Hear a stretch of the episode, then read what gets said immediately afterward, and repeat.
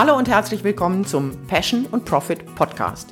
Mein Name ist Andrea Lekis und hier sprechen wir zu Small Business Inhabern über die praktischen Details, wie sie ihre Firma führen, Profit erwirtschaften und mehr Freiheit genießen. Zweimal im Monat beleuchten wir Themen wie Zeitmanagement, Marketingstrategien und Mindset. Unser Ziel ist es, Ihnen jedes Mal etwas Neues zu präsentieren, das Sie sofort anwenden können, damit Ihre Firma wächst. Im heutigen Thema geht es um die Frage, wie findet man seine Preise? Und wenn ich mit Unternehmern oder Mitarbeitern aus dem Verkauf über deren Probleme spreche, dann dreht sich in den meisten Fällen das Gespräch sehr schnell um das Thema Preise. Denn auf der einen Seite ist der Preis ein wichtiges Kriterium bei einer Kaufentscheidung. Auf der anderen Seite herrscht in kleineren und mittleren Unternehmen bei keinem anderen Business-Thema eine solche Unsicherheit. Und in der Praxis werden Preise deshalb auch meistens nicht bewusst gestaltet, sondern eher als Reaktion auf äußere Umstände festgesetzt, also spontan.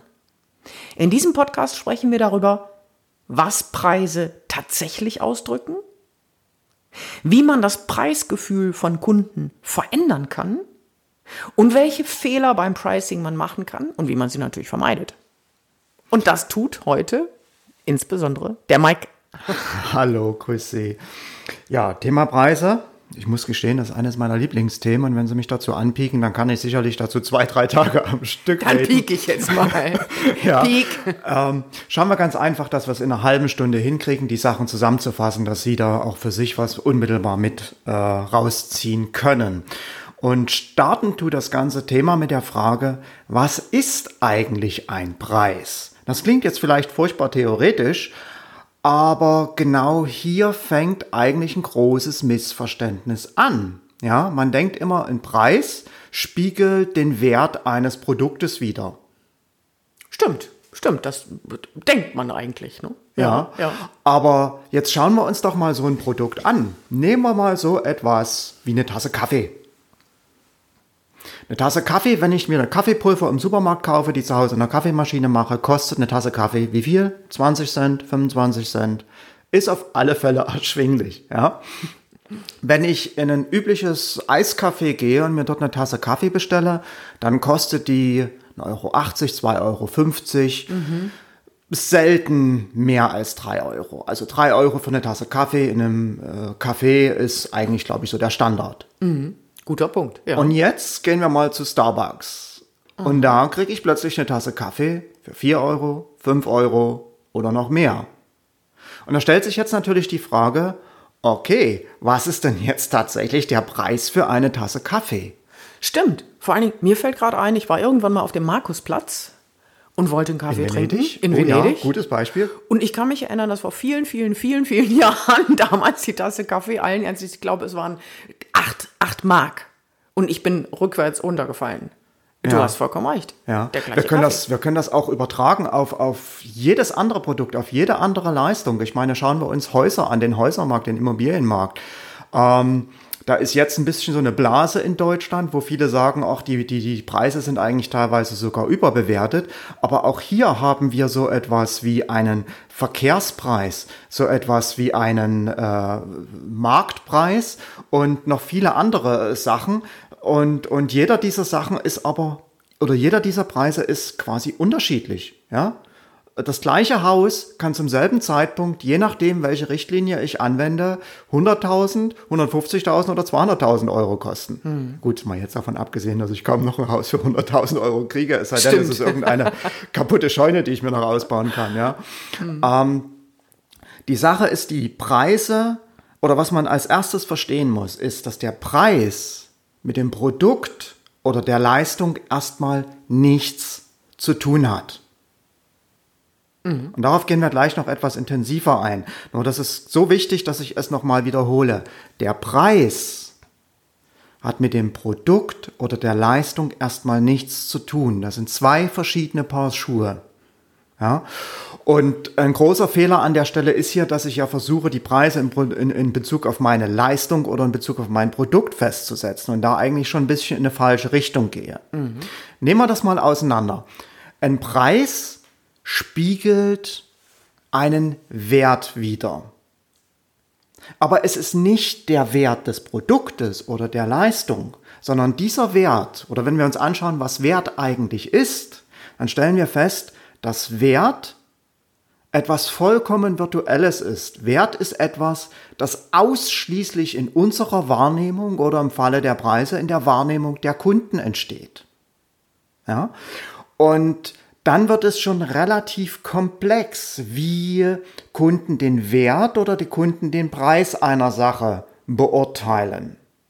Denn man muss sich das so vorstellen, wenn Kunden etwas kaufen, dann sehen sie dort auch das Preisschild, aber im Kopf findet viel mehr statt. Im Kopf findet ein Abwägungsprozess statt. Ein Abwägungsprozess zwischen, einem, zwischen einer Kostenseite und einer Nutzenseite. Auf der Nutzenseite habe ich natürlich erstmal den Produktnutzen oder den Leistungsnutzen an und für sich. Aber nicht nur. Da kommen auch andere Sachen dazu. Zum Beispiel Image. Ja, denken wir nur an ja, die neuen iPhones von Apple die kaufe ich mir nicht nur in der Regel wegen der Funktionalität. Das kriege ich auch in anderen Smartphones. Sondern da spielt Image eine ganz wichtige Rolle, wofür die Leute bereit sind, Geld auszugeben oder was sie umgekehrt als Nutzen empfinden. Mhm. Mhm. Ja, ähm, dann spielt sicherlich auch Wohlfühlen eine bestimmte Rolle mit dabei. Erlebnisfaktor, Exklusivität, ja, all das spielt beim Preis mit, mit einer Rolle. Du, du guckst mich so an, als wolltest du was sagen dazu. Ja, mir fällt gerade ein, dass beim Preis bestimmt auch eine Rolle spielt, was ich gewöhnt bin. Ich kann mich erinnern an unseren äh, Freund Martin, der sagte, äh, ja, bei uns wurde nun mal, ich weiß nicht, ob Rama oder Sonella gekauft und äh, Omo oder Persil, ne? weil die Mutter, Oma, Tante das gekauft hat. Und das war dann so. Da wurde halt einfach nicht drüber nachgedacht. Kann auch ja. ein Grundspiel, äh, äh Grund für eine ja, Kaufentscheidung genau. sein. Absolut, absolut. Und an dem Beispiel wird so schön deutlich, äh, auf welchem unbewussten Level das Ganze abläuft. Mhm. Ja, dass dort selbst ähm, Verhaltensmuster äh, der Eltern oder der Großeltern mit einer Rolle spielen, warum ich eine Entscheidung treffe für dieses Produkt und nicht einfach zu einem gleichwertigeren, preiswerteren Produkt greife. Absolut, weil mir fällt gerade ein, dass diese Dinge ja auch für uns einfach ein gutes Gefühl sind. Also für mich zum Beispiel, ich denke dann sofort an die Küche meiner Großmutter, wo die ganzen Prilblumen hingen und ich habe dann, als ich ausgezogen bin, meine eigene Wohnung hatte, irgendwie als erstes zu Priel gegriffen, weil mich das so schön wohlig warm an meine Omi erinnert hat. Ja. Okay. Aha. Ja, ganz genau. Also, das ist so eine Nutzensumme, ja. Also du, du sprichst jetzt etwas an, was so sicherlich auch ein Gefühl ist von Vertrautheit, ja. Mhm. Das, das mag ich, das ist mir wichtig. Mhm. Auch das spielt natürlich bei der Bewertung des Preises mit einer Rolle. Es ist mir so wichtig, dass ich dafür mehr ausgebe. Ja, weil es mich an zu Hause erinnert beispielsweise. Mhm. Ja, also das ist die Nutzensumme, die ich als persönlichen, individuellen, subjektiven Nutzen aus etwas rausziehe. Auf der anderen Seite haben wir die Kostensumme. Und bei der Kostensumme ist der Preis nur ein Teil. Da spielen jetzt auch solche Überlegungen mit einer Rolle. Auch hier wieder das Image, mhm. ja. Ähm, aber natürlich auch etwas wie, wie aufwendig ist es, dieses Produkt zu nutzen? Ja, muss ich mich da erst reinarbeiten, mhm. wie bei einer Software? Mhm. Ja, auch das macht einen Kostenfaktor aus. Da spielt auch mit eine Rolle, äh, denken wir an den Autokauf. Wie entwickelt sich der, der, der Wertekur, wie entwickelt sich der Wert des Fahrzeugs oder was sind die laufenden Kosten, Wartung, Verbrauch, Versicherung und so weiter. Ähm, da spielt auch eine Rolle mit, wie, ähm, ja, wie, wie, wie, wie leicht komme ich an dieses Produkt ran? Ja? Etwas, was scheinbar weniger verfügbar ist, für das gebe ich natürlich mehr aus. Ja? Hier spielt auch mit einer Rolle bei diesem Kosten-Nutzen-Abwägung. Wir hatten am Eingang gehabt dass das Beispiel ähm, Markusplatz oder Starbucks. Mhm. Das Ambiente, ja, ich wollte ich, ich wette, bei dir ging es auf dem Markusplatz nicht darum, die Tasse Kaffee zu trinken, sondern da spielte so ein Gedanken mit einer Rolle. Ich wollte schon immer mal auf dem Markusplatz sitzen und eine Tasse Kaffee trinken. Ja, und ja. mir von den Vögeln, von den Tauben auf den Kopf Na, Genau, genau. lassen. Gucken lassen. Genau, also da geht es nicht um den Preis für die Tasse Kaffee, sondern da geht es um das Gesamterlebnis. Ja. Aber auch das ist etwas vollkommen Subjektives, äh, weshalb du gesagt hast, okay, das ist zwar Schön teuer. schön teuer, äh, aber ich wollte das schon mal machen in meinem, ich wollte das immer schon mal machen in meinem Leben. Und deshalb gebe ich das dafür aus, ja. Und ähm, also es gibt eine Kostensumme und eine Nutzensumme. Und diese beiden werden jetzt bei einer Kaufentscheidung gegeneinander abgewogen. Und da spielt der Preis, wie gesagt, nur eine kleinere Rolle. Und jetzt habe ich bei diesem Abwägen drei, ich sag mal, Zustände oder Ergebnisse, die dabei rauskommen können. Das erste ist, ich komme zu dem Schluss als Kunde, dass die Kostensumme für mich größer ist oder schwerer wiegt als die Nutzensumme. Was wird die logische Folge sein? Ich lasse es. Ich lasse es. Ganz genau. Dann gibt es den Fall, dass die Nutzensumme, die gefühlte Nutzensumme, größer ist als die Kostensumme. Dann habe ich als Kunde das Gefühl, ich mache hier einen guten Deal. Und dann kaufe ich das. Ja? Und dann gibt es aber auch noch den Fall, dass ich abwäge und schaue und feststelle, hm, Kostensumme, Nutzensumme, hält sich beides die Waage. Und das ist der Moment, wenn der Kunde auf den Preis schaut. Weil er kann sich dann nicht entscheiden, was ist mir jetzt wichtiger? Ist es, ist, ist es die, sind es die zukünftigen Ausgaben, auf die ich mehr achte? Oder ist es eher, dass ich schon immer diese bestimmte Fahrzeugmarke beispielsweise haben wollte? Ja? Er kann sich dann nicht entscheiden. Er muss jetzt auf irgendetwas schauen, was eine Entscheidung rechtfertigen soll. Und das ist in einer solchen Situation üblicherweise der Preis. Und dann und nur dann schaut der Kunde auf den Preis und zieht den Preis auch für seine Kaufentscheidung her. Ja? Und das ist wahrscheinlich dann auch der Augenblick, in dem er andere Mitbewerber mit in seine Überlegungen reinzieht. Exakt, exakt. Das ist genau der Augenblick, an dem es für mich als Anbieter gefährlich wird. Ja, weil er jetzt äh, vielleicht sich umschaut, ob er woanders noch einen besseren Deal für sein Geld erhält. Und das ist etwas, was man sicherlich auch verstehen muss. Äh, kein Kunde kauft ja, um uns als Anbieter einen Gefallen zu tun, sondern die kaufen, um sich einen Gefallen zu tun, um ein Problem zu lösen, um sich gut zu fühlen, um etwas zu erleben, was auch immer. So, und wenn dann aber Geld den Besitzer wechselt, dann ist es immer so, und da spielt es keine Rolle, ob es um eine Tüte Gummibärchen, Privatjet oder eine Unternehmensberatung geht, dann ist es immer so, dass die Kunden das meiste für ihr Geld haben wollen, was sie kriegen können.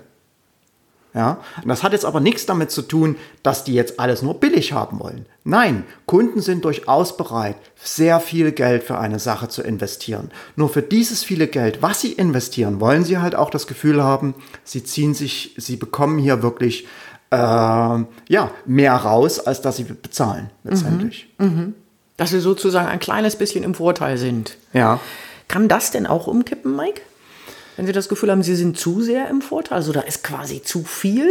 Absolut, absolut. Da sprichst du nämlich etwas an, dass bei dieser ganzen Bewertung, ob mir eine Sache etwas wert ist oder nicht wert ist, der Preis eine wichtige psychologische Rolle spielt, aber in beiden Richtungen. Ja, ich meine, stellen wir uns mal etwas vor. Stellen wir uns mal vor, ich sehe in einer Zeitungsanzeige ähm, ein äh, VW Passat, ein Jahr alt und den Preis dahinter 10.000 Euro. Da klingeln doch bei mir alle Alarmglocken. Ein Fahrzeug, was keine zwölf Monate zuvor zwischen 30 und 40.000 Euro gekostet hat, vielleicht noch mehr mit entsprechender Ausstattung, kostet jetzt plötzlich nur 10.000 Euro. Ja, da wäre ich doch skeptisch. Äh, das kann nicht sein. Da ist, das, da stimmt irgendwas nicht. Also Ja. so dieser Effekt too good to be true. Ja, oder übertragen wir das mal auf, ähm, ja, auf den Gesundheitsbereich. Ja, nehmen wir mal an, wir brauchen eine, eine mm, wichtige Gehirn-OP. Okay. Ja, ich nehme ich nehm mal bewusst dieses drastische Beispiel. Und der Preis ist auch wichtig, um hier ein Vertrauen aufzubauen. Ähm, wenn, der, wenn, wenn ich jetzt einen Gehirnchirurgen habe, der mir sagt, okay, ich mache dir diese OP für 4000 Euro, Dann atme ich doch mal ganz tief durch und frage mich, wo hat der sein Handwerk gelernt? Ja, das, da, da kann was nicht sein, da stimmt etwas nicht. Ja, äh, so eine Gehirn-OP, keine Ahnung, ich kenne mich in dem Bereich nicht wirklich aus, aber bei mir persönlich würde es so anfangen, so bei 30, 40.000 Euro, wo ich dann sagen würde, okay, das ist auch klar, wenn der Mann so viel Erfahrung hat, muss das auch so viel kosten. Mhm, okay. ja? Und man kann das auf jeden Bereich übertragen. Und ich erinnere mich mal an eine spannende Doku, die wir gesehen haben. Da ging es um einen 1-Euro-Laden, ja, kennen wir alle. Diese mhm, Billigläden, mhm. wo alles für 1 Euro gekauft wird, ja, die irgendwo Restposten aufkaufen mhm. und die dann in ihrem Laden billig Feil bieten. Und der Inhaber hat, äh, hat eine Geschichte erzählt und da ging es um Zahnpasta. Der hat irgendwo Zahnpasta, einen Restposten aufgekauft und hat die billig in seinem Laden angeboten für 50 Cent. Und musste feststellen, dass es keiner gekauft hat. Mhm. Ja? Und dann hat er diese, diese Sache nur ein paar Cent angehoben, ich glaube ein Euro oder sowas, und plötzlich funktionierte der Abverkauf. Plötzlich ist er das Zeug losgeworden. Mhm. Ja, das heißt, auch bei solchen preiswerten Produkten sie, äh, äh, ziehen wir den Preis her als Bewertungskriterium, kann das sein oder kann das nicht sein. Ja? Verstehe, ja. Aber vielleicht, um das ein bisschen zu strukturieren, lass uns doch einfach mal die Faktoren anschauen, die für, einen, die für eine Preisfestsetzung wichtig ist. Gerne. Ja, also das erste haben wir gerade gesagt, ist der Wert. Okay. Der Wert, den ich mir äh, wo ich im Kopf eine Nutzensumme bilde, der eine Kostensumme gegenüberstelle und wo ich dann abwäge, das ist es mir wert oder das ist mir nicht wert. Das ist Faktor Nummer eins. Der zweite Faktor, der aber auch eine wichtige Rolle spielt bei einer Entscheidung, ist die Einzigartigkeit einer Sache. Okay. Oh, das lässt sich sehr plastisch nachvollziehen am Computermarkt. Apple-Produkte sind einzigartig. Mm. Die haben immer eine Besonderheit. Ja, die, die, die haben auch ein anderes Betriebssystem, die haben ein anderes Look and Feel. Stimmt. Die haben ein anderes Design. Die sind einzigartig. Das ist der Nimbus der Kreativen. Ne? Der Nimbus ja. der Kreativen, ja. ganz genau. Auf der PC-Seite haben wir, äh, schauen wir uns die, die, die modernen Laptops von HP an. Die sind leistungsmäßig den Apple Macs oder den, weiß gar nicht, wie die jetzt heißen, ja, mhm. ähm, den Laptops von Apple sind die leistungsmäßig teilweise sogar überlegen. Mhm, dennoch. Mhm. Dennoch sind sie wesentlich preiswerter zu haben. Verstehe. Okay. Ja, äh, ganz einfach, weil ein PC-Markt, ein PC ist ein PC ist ein PC, Windows ist viel weiter verbreitet, Windows ist überall. Ein PC kann ich gefühlt überall kaufen. Und bei Apple kaufe ich immer auch ein Stück Steve Jobs. Ganz genau, ganz genau. Mhm. Es ist eine Einzigartigkeit, ja. die hier äh, Apple es halt auch erlaubt, seine Produkte zu auf einem anderen Preislevel anzubieten. Mhm. Verstehe. Der zweite wichtige Faktor ist die Verfügbarkeit. Ja? Events sind hier sicherlich ein gutes Beispiel. Live-Events, die äh, ja nur dann und dann halt stattfinden und wofür ich dann vielleicht auch andere Preise äh, verlangen kann, als wenn das irgendeine Rolling-Veranstaltung ist. Ähm, es hat aber auch damit zu tun, auch hier wieder Apple ein gutes Beispiel, mh, die gerade in der Einführungsphase eigentlich teilweise die Produkte, ja, manchmal sogar noch künstlich verknappen. Hm. Ja, jeder will der Erste sein, der so ein Ding hat. Und deshalb sehe ich da die riesen, deshalb gibt es da vor Einführung von neuen iPhones die riesen Schlangen vor den Läden. Also zumindest war es so vor ein paar Jahren noch so. Ich weiß nicht, ob es immer noch so ist. Ja, jeder will hier das Erste sein. Und, und, und den Leuten ist es auch egal, ob die für dieses Produkt jetzt so 500 oder 1000 Euro ausgeben. Für die ist halt das Wichtige, sie sind halt gehören zu den ersten, die einen neuen Apple iPhone in der mhm. Hand halten. Das ist der Wert für diese Menschen. Ja, ja. ja. ja. Das gleiche letztendlich mit Luxusgütern. Ja, wenn Luxusgütern unendlich verfügbar sind, dann verlieren sie diesen Nimbus an Luxus. Ja, wenn Luxusgüter plötzlich für die breite Masse verfügbar sind, ähm, werden sie Schönes Beispiel plötzlich sind Lacoste-Hemden, ich glaube sogar mal im, ähm, im Aldi oder sowas äh, zu kaufen gewesen. Das ist ein klasse Beispiel dafür, ja. dass das plötzlich verfällt. Oder mir fällt spontan noch ein Beispiel ein. Du kennst doch bestimmt diese, diese äh, Taschenkoffer, ähm, Geldbörsen von ähm, Louis Vuitton? Louis Vuitton. Ja. Ähm, und die achten quasi manisch darauf, dass jegliche Repliken vom Markt genommen werden. Also da tauchen ja immer wieder Nachahmungen auf, die sehr viel preiswerter sind. Und wenn du dich damit erwischen lässt, dass du die verkaufst, dann drohen dir wirklich satte Strafen. Ja. Ja, weil einfach die wissen, was, wenn der Markt geschwemmt wird mit diesen Dingern, dann ist das nichts Besonderes mehr. Ja, ja. Ähm, also Luxusgüter sind hier ein gutes Beispiel. Wenn ich das Gefühl habe, ich kann etwas auch noch morgen bekommen, dann spielt der Preis plötzlich oder dann, dann, dann, dann überlege ich mir doch, ob ich das Geld jetzt dafür ausgeben will oder ob ich lieber noch einen Tag warte oder, oder zwei Tage oder ein Jahr oder zwei Jahre oder wie auch immer. Ja, also die vier, also die drei Kriterien bisher sind der Wert. Es ist eine Einzigartigkeit, eine gefühlte Einzigartigkeit. Und äh, äh, es ist auch die Verfügbarkeit. Wie leicht oder wie schwer komme ich hier an eine Sache ran? Und dann gibt es noch ein viertes Kriterium, und das ist ein Kriterium, was ganz oft unterschätzt wird. Und das ist, das, und das ist der Faktor Vertrauen. Okay. Das heißt, ich kann mich nicht einfach nur hinstellen und sagen, ich habe hier etwas ganz Tolles, Einzigartiges, das ist auch absolut sein Geld wert und das gibt es nur jetzt. Das wird nicht funktionieren, wenn der Kunde zu mir kein Vertrauen hat. Oder zu meinem Produkt, ja. Oder zu meinem Produkt oder zu der Leistung. Ganz genau, zu meinem Angebot äh, äh, im Speziellen. Und bei diesem, bei diesem Vertrauen, das ist vielschichtig, da geht es natürlich auch darum, dass ein Kunde zunächst erstmal, wenn er bei mir etwas kauft, nicht gern das Gefühl hat, er ist ein Versuchskaninchen, er ist der Erste, der hier etwas kauft. Ja, also ich kann zum Beispiel Vertrauen darüber schaffen, dass ich äh, Kunden für mich sprechen lasse in Form von Testimonials, in Form von Videotestimonials, White Papers oder wie auch immer, äh, so dass der Kunde sieht, okay, dieses Angebot oder diese Leistung wird sich tatsächlich für mich auszahlen. Ein weiterer Beleg sind ja, Autoritätsbeweise wie bestimmte Abschlüsse, Zertifikationen und dergleichen mehr. Mir fällt spontan ein, das Produkt in Aktion. Also ähm, eine der besten Blender macht das, also hier diese, wo man so Smoothies Diese Mixer, kann, diese, genau. diese Power-Mixer. Sehr schön, ja. Ich, ich habe mal was gesehen, wo die wirklich einen ganzen Kohlkopf da reingeschmissen haben, haben das Ding, äh, gut, nicht einen ganzen wahrscheinlich, weil so einen großen Blender gibt's nicht, aber harte Geschichten da reingeschmissen und dann einfach nur gemixt und gezeigt, welche Leistungsfähigkeit das Ding hat. Was das Ding alles schreddert. Oder ja. wir haben zusammen mal gesehen, du kannst dich bestimmt erinnern, einen LKW-Spot. Da ging es darum, wie sicher dieser LKW ist. Und dieser Ja. LKW wurde gelenkt, ferngelenkt von einem kleinen Jungen.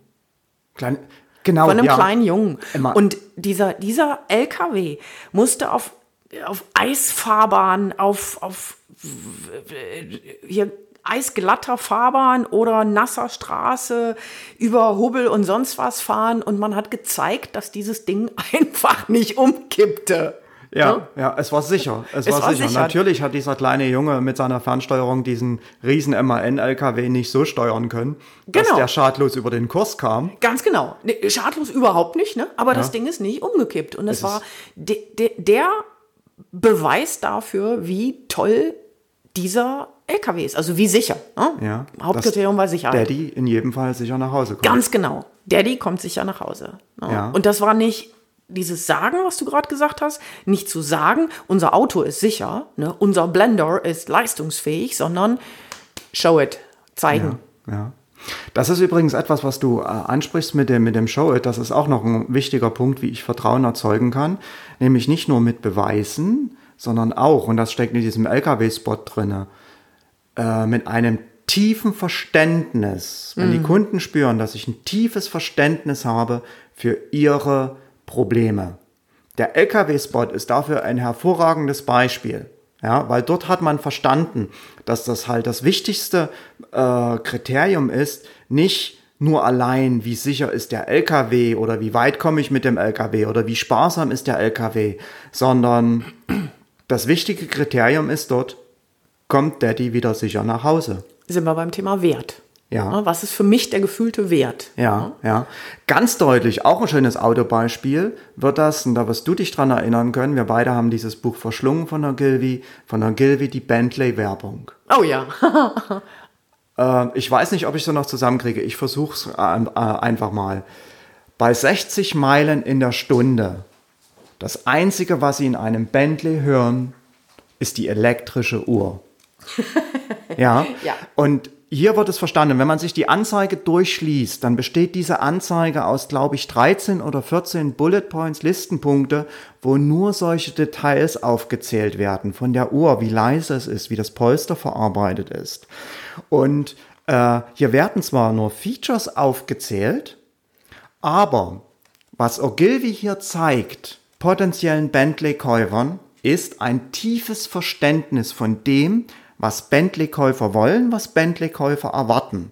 Wer äh, einen Bentley kauft, dem geht es nicht darum, schnell oder komfortabel oder einfach nur komfortabel von A nach B zu kommen.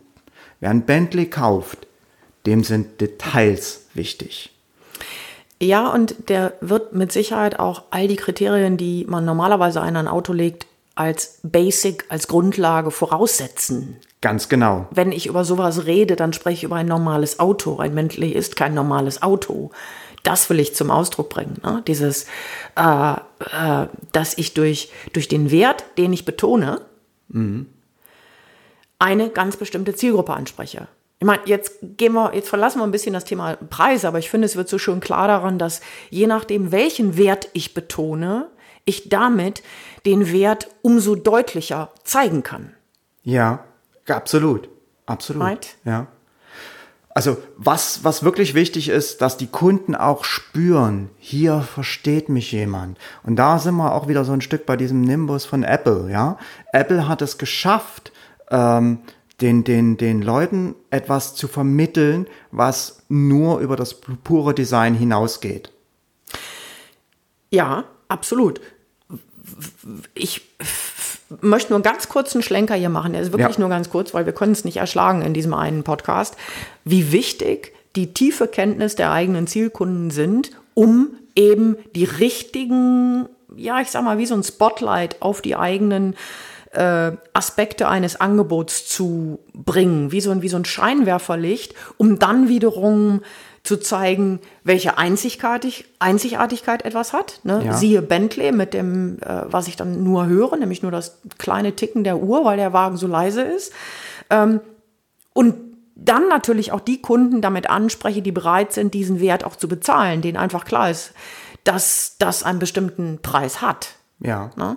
Wenn ich aber bei so einem Auto und bei dieser Zielkundengruppe dann die falschen Details erwähne, dann vergraule ich diese Kunden bei identischem Produkt. Ja. Mir fällt noch ein Spot ein, der es auch super klar macht, und zwar auch von Ogilvy. Nee, ich weiß es nicht mehr genau, ob er von Ogilvy war. Aber egal. Ein Bild, du siehst ein Porsche. Jetzt sage ich nur zwei Dinge. Erstens, die Werbung ist von einem Scheidungsanwalt. Zweitens, unter dem Bild steht, der gehörte mal ihm. Genau, das Nummernschild, das amerikanische Nummernschild lautete was his. Genau, der gehörte mal ihm. Nicht mehr. Es stand nicht mehr in dieser ganzen Werbung drin. Das heißt, die tiefe Zielkundenkenntnis ähm, zeigte, was äh, Männern passieren kann, wenn sie den falschen oder schlechten Scheidungsanwalt haben. Ich habe das jetzt nur deshalb erwähnt, falls jemand sagt, naja, mit einem Produkt ist das leichter oder mit einem Produkt geht das einfacher. Zugegeben, mit einem Produkt ist das zuweilen leichter, aber es ist mit der Dienstleistung auch möglich, wenn ich meine Zielkunden kenne, weiß, was die wirklich plagt, quält, nachts umtreibt, auf die Palme bringt, fertig macht oder was die sich erträumen und erwünschen. Ja? Den Porsche. okay. Also macht hier auf was gefasst, ne? Keine Fehler machen. Bevor wir da jetzt in die falsche Richtung abdriften, lass uns auch einfach mal anschauen, wie ich das denn machen kann, meine Preise richtig festzulegen, wie ich denn dabei vorgehe. Nun, die erste Entscheidung, die ich für mich und mein Angebot treffen muss, ist, welche Art von Angebot mache ich hier? Und es gibt eigentlich nur drei Arten. Es gibt das Billigangebot, mhm.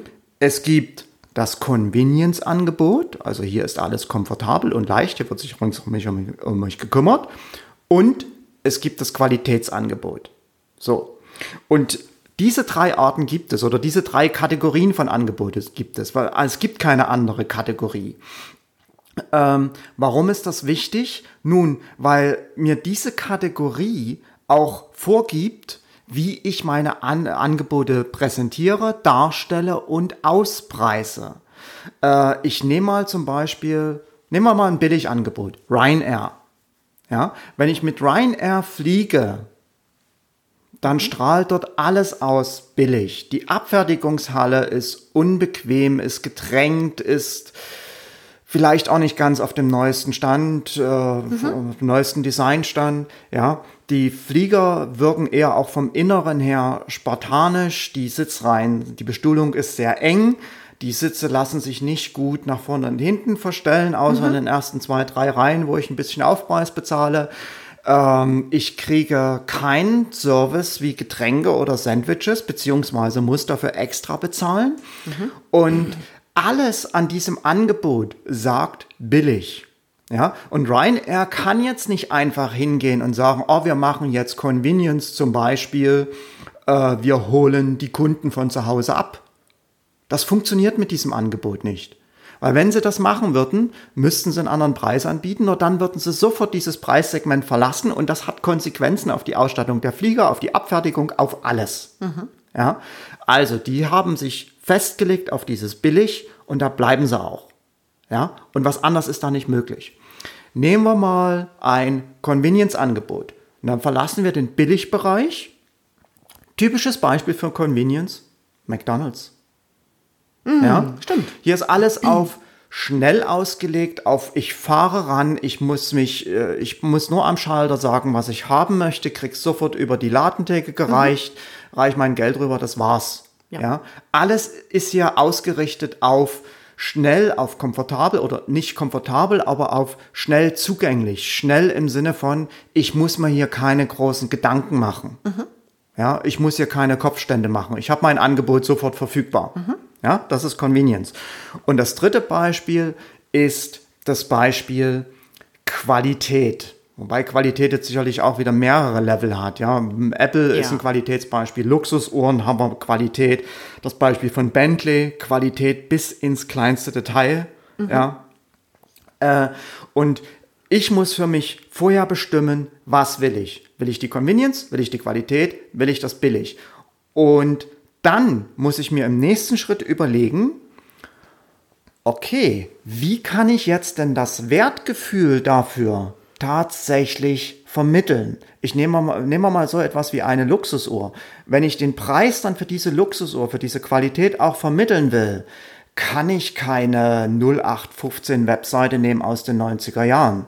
Dann brauche ich wirklich eine High-End-Seite, die äh, auch vielleicht mit fantastisch professionell gedrehten Videos arbeitet, die äh, entsprechende Fotomodells in entsprechender Umgebung zeigt, ja, dann muss ich dort auch richtig rein investieren. Nur dann kann ich halt auch wirklich den Preis mhm. ähm, umsetzen. So, ich habe mich dann jetzt festgelegt und dann muss ich mir anschauen, wie verändere oder wie gestalte ich das jetzt, um dem Kunden auch dieses Wertgefühl, und sind wir wieder am Anfang, und das Vertrauen zu vermitteln.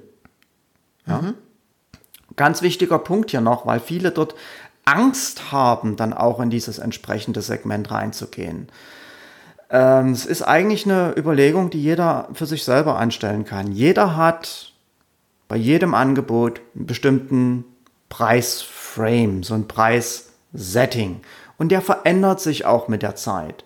Nehmen wir mal äh, ja, ich kann mich noch gut erinnern, als ich Student war und wir auf Reisen waren in Frankreich, irgendwo auf dem Zeltplatz oder einer Jugendherberge übernachtet haben, da konnte das äh, Zimmer nicht billig genug sein. Ja? ja. 9 Mark für die Übernachtung war fast noch zu viel.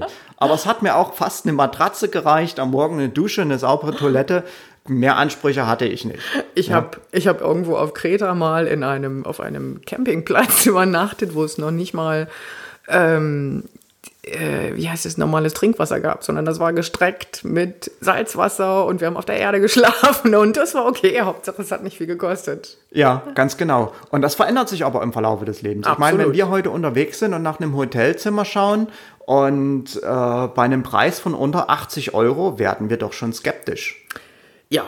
Ja. Also, Je nachdem wo Ja, ne? unser Money Set Point ist, hat sich seit Studentenzeiten äh, locker verzehn, verzwölf, verfünfzehnfacht. Mhm. Ja, eine, also die Preiskategorie, mit der wir uns wohlfühlen. Mhm. Und äh, was ich damit sagen will, ist, egal in welches Segment ich gehe, ich spreche auch jedes Mal andere Kunden an. Das muss ich dabei beachten. Ja. Ähm, und es ist aber nicht so, dass wenn ich jetzt meine, meine Angebote teurer mache, dass dann plötzlich ich keine Kunden mehr finde. Nein, ich bewege mich damit nur auf einem anderen Markt und muss Kunden, muss andere Kunden ansprechen, muss die Kunden anders ansprechen. Mhm. Ja, aber Kunden, und das ist das Entscheidende, äh, Kunden kaufen immer, Menschen kaufen immer. Menschen geben immer Geld aus, egal ob die Zeiten gut sind, ob die Zeiten schlecht sind, ob es ihnen gut geht, ob es ihnen schlecht geht. Menschen geben immer Geld aus, selbst wenn sie es nicht haben, wenn ihnen die Dinge wichtig genug sind. Ich habe ein super Beispiel dafür. Schieß los. Nicht anders lässt sich erklären, warum kurz vor der Fußball-Weltmeisterschaft, insbesondere dann, wenn Deutschland irgendwie ins Endspiel kommt, plötzlich in allen Haushalten hausgroße Fernseher stehen. ja, ja, ja. Selbst, äh, selbst in, in Haushalten, die eigentlich ja gar nicht das Einkommen dafür haben. Irgendwoher wird das Geld sich besorgt. Oder die, die zumindest mal es nicht eingeplant haben, ne? Die, die nicht gesagt haben, weil man weiß nicht, wusste nicht, dass Deutschland ins Endspiel kommt und dann ne, ist das wichtig genug, um diese Anschaffung jetzt tätigen zu wollen. Ne? Ich will es gar nicht beurteilen, aber ganz plötzlich geht es. Ja, mhm. absolut, absolut. Also, hier die Entscheidung, welches Segment wähle ich und dann muss ich darauf auch mein Angebot ausrichten, auch die Ansprache der Kunden ausrichten, mir die entsprechenden Kunden heraussuchen, wer ist dafür bereit zu bezahlen. Ja. Ähm, und was auch noch wichtig ist, äh, und da würde ich vielleicht kurz noch auf, auf, auf zwei, drei Fehler eingehen, die beim Pricing so gemacht werden, zum Schluss vielleicht, mm, dass ich nicht in diese typischen Pricing-Fehler tappe. Ja, also Pricing-Fehler Nummer eins, der mir einfällt, ist, dass ich überlege, wie viel kostet meine Sache und dann dort versuche einfach nur einen Aufschlag drauf zu machen. Hm. Mhm. Weil da gehe ich eigentlich vollkommen am Markt vorbei und sehe nicht, was möglich ist. Ja, ich muss es eigentlich andersrum machen. Ich muss mein Angebot bestimmen, billig, Convenience oder Qualität. Dann sagen, okay, und das bedeutet, ich bewege mich in diesem und jenem Preissegment und dann, und dann muss ich mich fragen, okay, und was muss ich jetzt tun, um diesen Preis vor dem Kunden zu rechtfertigen? Welche Leistungen muss ich dazu bieten? Welchen Service muss ich dazu bieten? Und so weiter. Ja? Also nicht von den Kosten ausgehen, sondern umgekehrt. Zuerst den Preis festlegen anhand des Segmentes, in dem ich mich bewege, und dann rückwärts gehen. Ein zweiter großer Fehler, der immer häufig gemacht wird, ist, dass ich auf den Wettbewerb schaue, wie machen es denn andere? Was nehmen denn die anderen Coaches für einen Stundenpreis mhm. und mhm. so? Auch da bewege ich mich eigentlich in die gleiche Falle hinein.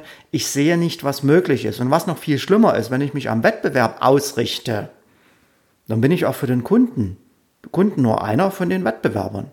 Naja, es kann natürlich auch umgekehrt sein, dass ich einen, dass ich, wenn ich gerade zum Beispiel erst angefangen habe als Coach, bin, ich mache es jetzt ganz konkret, ich bin 25 oder bin erst in einem bestimmten Businessbereich ganz kurze Zeit drin und nehme plötzlich einen Tagessatz von zweieinhalbtausend Euro, weil es meine Konkurrenz macht, ist das schlicht ein Fehler. Ja, also auf die, in die Richtung natürlich auch ein Fehler. Ja, absolut, absolut. Das heißt, ich muss bei den Preisen auf mich schauen und auf meine Kunden schauen. Ja, beziehungsweise auf die Kunden schauen, die ich haben möchte. Genau. Ja. Und was ist der dritte Fehler? Und der dritte, es gibt sicherlich noch weitere Fehler, mhm. aber das sind so drei, drei wichtige, die ich an dieser Stelle zuerst nennen würde. Und der dritte Fehler ist, dass ich bei dem Pricing zu produktbezogen bin. Mhm. Das heißt, dass ich nur wieder auf, denk mal an die Tasse Kaffee vom Anfang, dass ich nur auf meine Tasse Kaffee schaue und mich frage, was kann ich denn jetzt für eine Tasse Kaffee verlangen? Und dabei vollkommen aus dem Auge auch wieder lasse, was ist alles möglich? Und übertrag mal das mal auf Dienstleistungen. Wenn ich eine Unternehmensberatung habe und einem Kunden sagen kann, hier schau mal, du kannst den Lifetime Value deines Kunden, kann ich dir verdoppeln. Ja, dann, dann, dann ist es doch für einen Kunden ein No-Brainer, letztendlich meine Leistung in Anspruch zu nehmen, wenn ich dem vorrechnen kann, dass er mit einem Tagessatz von mir so und so viel Ich unterbreche dich mal an der Stelle. Weißt ja. du warum? Also bevor du eine Zusammenfassung jetzt machst, eine ganz kurze von diesem super Content, den du gebracht hast, nämlich mein Hinweis, dass wir im Powerhouse eine Veranstaltung beziehungsweise einen Podcast, quasi den weiterführenden Podcast machen werden zu der Frage, was mache ich falsch oder was muss ich anders machen, wenn ich bei meinen Kunden immer wieder auf Preiswiderstände stoße. Also wenn immer wieder kommt, das ist zu teuer oder die Kunden hinten rüberfallen, wenn sie dann mitkriegen, was kostet mein Preis, wenn die Kunden quasi nicht bereit sind, das zu bezahlen. Woran liegt das? Was kann ich dann machen? Das wird die Veranstaltung sein, die Sie im Powerhouse anhören können. Falls Sie unser Powerhouse noch nicht können, kennen, das ist die Community für kleine Unternehmer, beziehungsweise nein, natürlich nicht für kleine Unternehmer, für Solo-Unternehmer, also für kleine Unternehmen. Sie finden die Informationen dazu unter passion-profit.com slash powerhouse. Und jetzt kommst du mit deiner Zusammenfassung? Ganz genau. Wunderbar. Zusammenfassung. Ich hole nochmal meinen Zettel hier dazu. Ja.